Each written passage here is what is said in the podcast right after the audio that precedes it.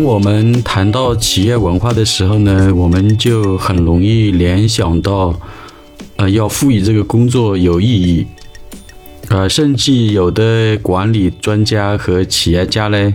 呃，认为更强的意义感更能激发员工的一个工作热情吧。比如，企业的老板和高层管理者呢，往往他会通过企业的美好的验证。来塑造工作的意义，啊，当然还有这个人力资源总监呢，啊，或者专门这个搞人事的这方面的人，呃，这个管理人员呢，啊，他会通过岗位的一个设计来展现工作的一个意义。比如我们经常听到的啊，公司利益至上，为社会做出贡献，满足人们对美好生活的需求啊等等。当然还有更伟大的意义，比如。呃，您的工作对世界做出了巨大的贡献，推进了人类文明的进步等等吧。那其实关于工作的意义的话，有着不同的一个解释。比如，工作意义它是指工作对于个人生活的一个价值。工作意义的话，就是指现即实现个人价值的一种途径。啊，还有的人认为，工作意义就是指个人参与社会分工与合作，啊，促进社会的繁荣。啊，工作的意义呢，就是指个人加入到社会化的这种网络的协作当中，来推进人类文明的一个进步等等。那总的来说的话，就是工作的意义的话，对个人生活的价值的话，啊，主要体现在以下几个方面。第一的话就是劳动报酬，因为你参加了工作嘛，那就要负责劳动，负责劳动的话就能够获得报酬，啊，也是理所当然的，啊，当然因为工作的话，呃，同时的话就是赚钱的话，也能体现了工作的一个价值所在，然后自己和家人的生活就有了保障，是生活收入的一个主要的来源，这是第一个部分的。那么第二的话就是学习和成长。因为在工作中可以学习进步，不断提升自己的工作能力和协作能力，然后让自己变得更有竞争力啊，从而来获得自己的一个成长。那么第三的话就是自我价值的一个实现。工作的话是个体的生理跟心理上的能量呢得以发挥，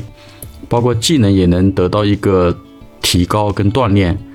那么通过工作的话，参与社会化的这个网络的一个协作。那么就能接触到各式各样的人呢，然后了解不同的观点、经验、思想等，那么甚至还有机会实现自己的理想抱负。那么第四的话就是个人的一个地位，呃，个体的一个社会地位的高低与其在工作中的表现，它有紧密的一种关系。通过工作而得到一个社会的一个认可，那么从而的话就能获得一定的社会地位。第五的话就是人生的一个必要的途径。就是工作的意义，它不仅仅是在于追求良好的一个工作业绩，或者赚更多的一个更多的钱。那么，其实更重要的是在工作中可以修炼心性，啊，提升自己的一个修为。工作其实是一场磨练人格的一种修行，所以工作它是人生非常重要的一个组成部分。那么，其实我在一些企业做落地咨询的时候的话。啊，在这个调研访谈，在调研调研访谈中的话，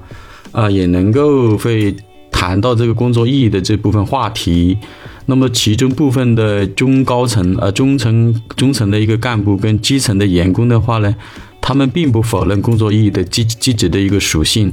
就是工作它是要需要负一定的意义的，也是比较认可的。但是，随着自己的这个年龄的增长，啊，成家立业后的话带来的一个经济压力。啊，就是我们正常说的上有老啊，下有小啊，那么家庭开支的话，就是会投入的话，它逐年的在增长。那么如果过多的强调这个工作的意义的话，反而会让他们身心俱疲，容易使他们陷入一个职业的一个倦怠。那么该如何来拓展工作的意义，或者提升工作意义的一个需求呢？呃，美国的有一个作作作家的话，就是叫乔恩·格登。啊，他写了一本关于工作意义的书啊，这本书的书名叫做《种子》，啊，就是播种的那个种子，然后走出迷茫，找到人生和工作的意义啊，这个是副标题啊，它的主标题是种子。那么阅读这本书的话，就是呃，你会认识一名叫做曹曹曦的这个主人公。潮汐他是一家公司非常有潜力的一个核心的人才，那公司的老板呢非常看好他。呃，但是潮汐在此家公司工作了几年以后的话，他就失去了工作热情，没有了积极上进的一种动力。老板发现以后的话，就给了他两周的一个休假的一个时间。就是要让他冷静的考虑是否需要换一个工作。那乔西的话，就是利用这两周的一个休假的时间呢，就动身前往周边的一个商村。那么在这个商村里的话，他遇到了一位富有智慧的一个农夫啊，农夫给了他一颗种子啊，并向他承诺，只要找到合适适合地方的呃，只要找到一个合适的地方，然后来种下来种下这颗种子的话。那么他就会找到自己的这个工作的目标，或者工作的意义所在吧。那么可是把代表希望的种子该种在哪里呢？那么潮汐的话，他周游了农场啊，啊，包括去过以前读书的一个学校啊，啊，包括以前工作过的餐厅啊等等吧，然后寻找一个适合这颗种子来种的一个地方。那么在这一路的，在这个在这个找寻这个地方的一个路上的话呢？他呃遇到了他的父母啊，包括他的朋友啊，他的呃校友啊，包括学校的一个老师啊，啊，包括钱老板啦、路人啦等等吧。然后每个人都都给予他启发跟关爱。那么后来的话，潮汐的话，最终还是选择重新回到了啊当下的这个工作。那么他重新点燃了自己，从而做成了卓越的一个业绩。那么，其实此本书的第十八章的这个章节是热爱工作，活在当下。啊，有一段话是这样说的：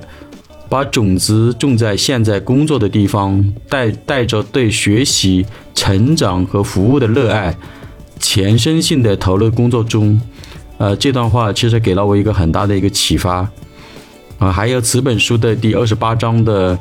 呃，叫做计划战效，实现自我。那么在这一章节里的话。啊，他所写到的每个人都有一颗等待播种的种子，那么种下之后就需要支持养分和光照，啊，就是阳光要阳光普照啊，需要支支持养分跟光照。那么使我对于工作意义呢又有了一个新的一个启示，要想通过工作意义来点燃员工们的工作热情的话，啊，需要针对不同岗位要匹配对等的薪酬待遇。并给予团队成员的工作安全感，那么这种安全感其实就是养分跟光照。那么什么是工作安全感呢？啊，工作安全感它是指一个人在工作中能够获得充分的一个信心，包括他有一个安全安全的一个保障，以及和自由的一种感觉，它特别能满足一个人现在或者将来的啊各种需要啊，当然这种需要是合理的、合法的、合规的。简单来说，就是工资给到位啊，福利发到位啊，突出岗位的一个重要性，适度的授权，充分的一个信任，而不是天天去给员工讲公司的发展战略呀，或美好远大的一个验证呐。因为对于中层干部跟基层员工来讲的话，他们最需要的是工作在经济回报方面的一个显性的一个收益，而非潜在的一个价值。因此的话，经济压力的话，让他们无法奢侈的来追寻工作的意义。当意义供给远超于意义的需求的时候，啊，或者当意义供给远超于意意义需求的时候，那么价值感的话，虽然能发挥着增加